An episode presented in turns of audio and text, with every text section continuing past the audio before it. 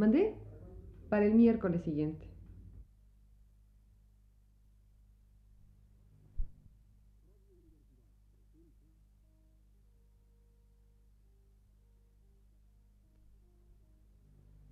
Radio Universidad presenta...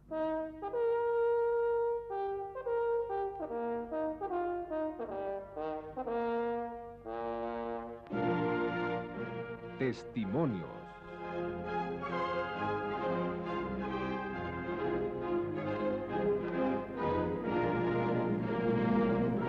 Entrevistas a cargo de Josefina Solares.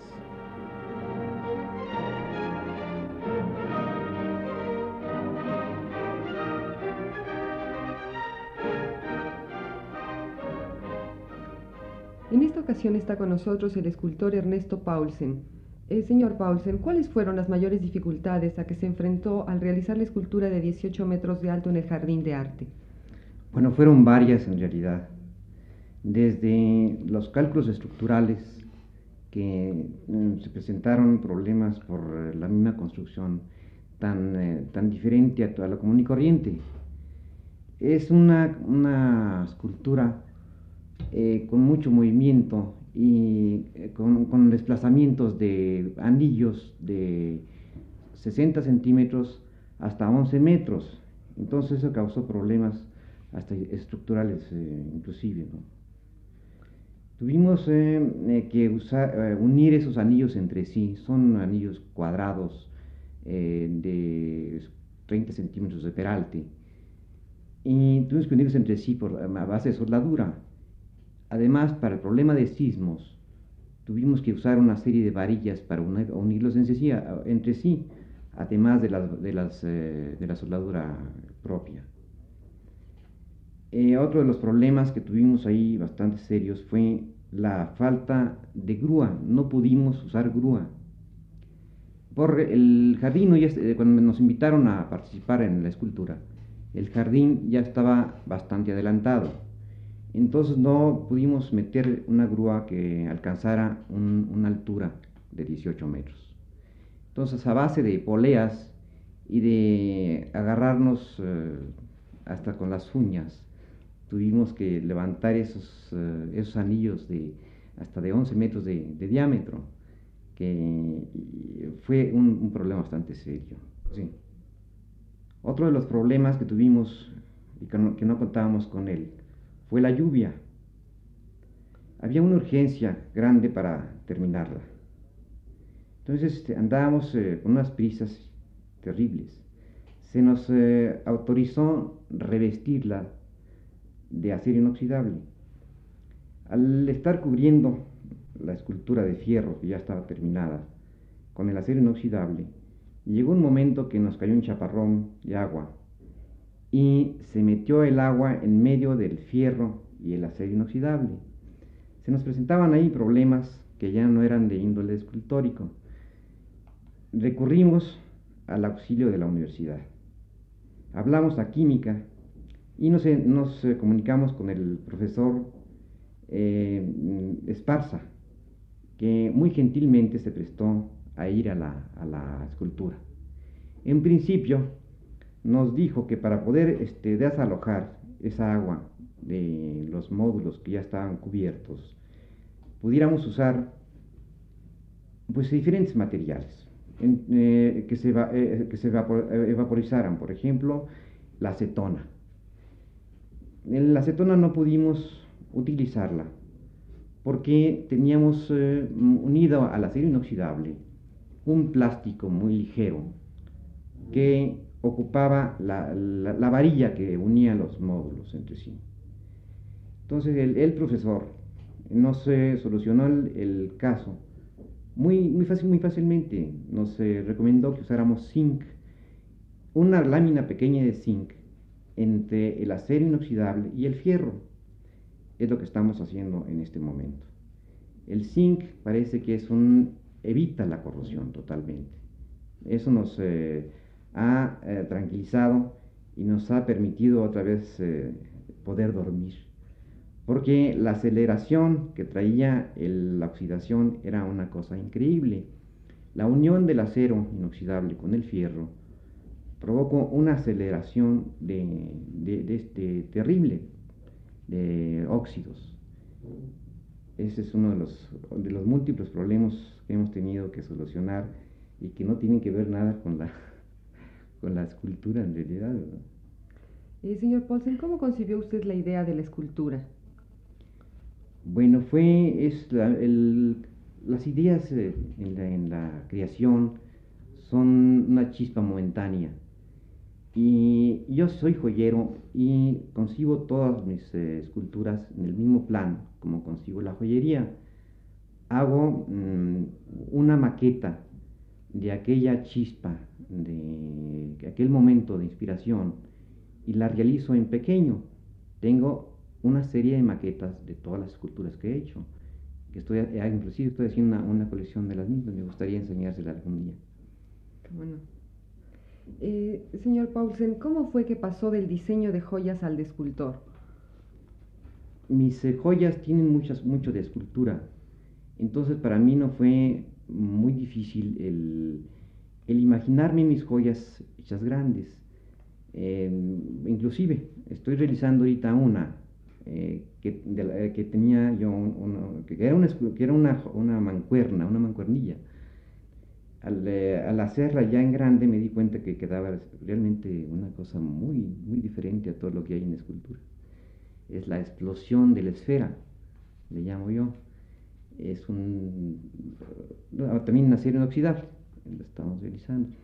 Entonces el, el problema para convertirme en escultor, pues no me daba el menor trabajo. Eh, ¿Usted considera de tanto valor la escultura a pequeña escala como a gran escala? Yo pienso que la creación eh, es, exactamente igual, el, problema creativo es el mismo, tanto en pequeña como en gran escala, siempre y cuando se mantenga la proporción en la misma escala. Digamos, si una escultura pequeña de 20 centímetros mide un, milímetro de grueso, si usted la amplifica a, lo, doble tendrá que medir 10 centímetros y así sucesivamente. O sea que el mantener siempre el aumento en todas sus medidas de toda la escultura, eso va llenando las, las características de, de, la escultura misma, si la, si la agranda usted. Ahora, claro que la monumental es más, eh, más llamativa, más famosa, más, eh, más interesante. Pero la escultura mm, pequeña puede ser monumental si, si tiene las características para hacerla. Eh, ¿Cómo ve el movimiento escultórico mexicano en la actualidad? yo lo veo bastante triste y pobre por falta de elementos mismos. Eh, tenemos el ejemplo de la escuela que tenemos aquí tan famosa y tan bella en México, la Escuela de Artes Plásticas. Eh, los pocos elementos que siguen la carrera de escultor y la cantidad de gente que sigue la carrera de pintura. Tenemos el caso concreto de en, en tercer año de, escultura hay un solo, un solo alumno. Eso realmente indica una, pobreza de, escultores en México.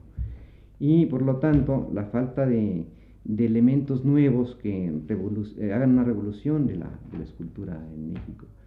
Los consagrados eh, eh, tienen ya toda una línea establecida y están muy contentos con lo que ellos tienen y no tienen la inquietud y el, y el acicate de la gente nueva que los obligue a una creatividad diferente a lo que están haciendo. Eh, señor Paulsen, ¿y cuáles son los trabajos más importantes que se han realizado en México en este terreno? Tenemos una experiencia muy linda que fue la, la, la Ruta de la Amistad. En la Olimpiada pasada se, como ustedes saben perfectamente, se invitó a, no sé si todos o la mayor parte de los países del mundo, para que aportaran la idea de la escultura y México mm, costeaba el, costo total de la escultura. Tenemos eh, una experiencia, yo creo que de las más bellas del mundo en esta ruta de la amistad, porque tenemos eh, esculturas bellísimas como pues la de, para citar algunas, la japonesa, eh, la, la, de Ángela Gurría, que para mí es una de las más grandes escultoras, entre paréntesis, en México, eh, aunque la que exponen la Ruta de la Amistad no es para mi modo de ver la, una de las más bellas que ella tiene. Eh, tenemos, por ejemplo, una, una, experiencia muy bonita, la de las torres de satélite, la de Matías, que es una, una magnífica realización de la escultura moderna. Eh, señor Paulsen, ¿qué planes tiene de esculturas a gran escala? Tenemos ahorita en, proyecto, nos, han autorizado una escultura de 40 metros eh, a base de concreto. Es una cosa muy ágil, ah, es, una, es una torre, una torre por la, eh, la gente puede pasar por debajo de esa torre. Es una torre mm, a la orilla del mar y mm, tendrá unos efectos muy interesantes de luces. Eh, tenemos también otra cosa monumental para un fraccionamiento, son una serie de ángulos de, acero inoxidable de 25 metros, son cuatro ángulos eh, descentrados eh, que le dan mucho movimiento a,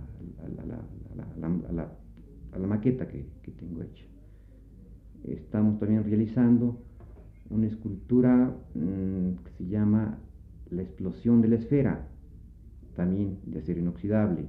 Es una cosa más pequeña, es una cosa de unos 50 de diámetro, que tendrá movimiento esta explosión de la esfera. Eh, señor Pausen, por último, díganos, ¿qué movimiento escultórico del mundo considera actualmente más importante? Bueno, yo creo que lo que pasa en México pasa en, el mundo entero. la mecanización, la falta de interés por las, a las artes se debe a la, a la mecanización que estamos sufriendo en todo el mundo. Entonces yo creo que, vaya, no estoy muy enterado de estas cosas.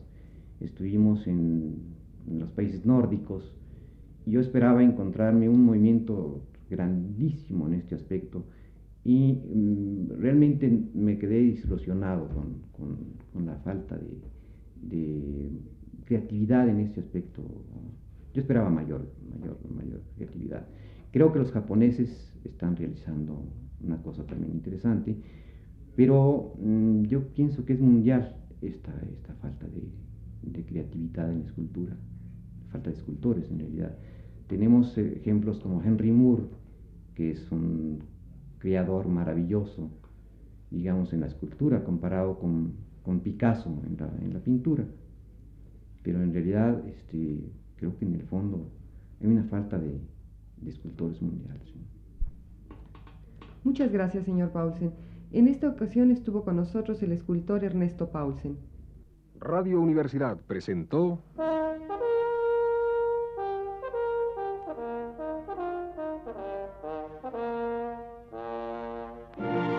Testimonios.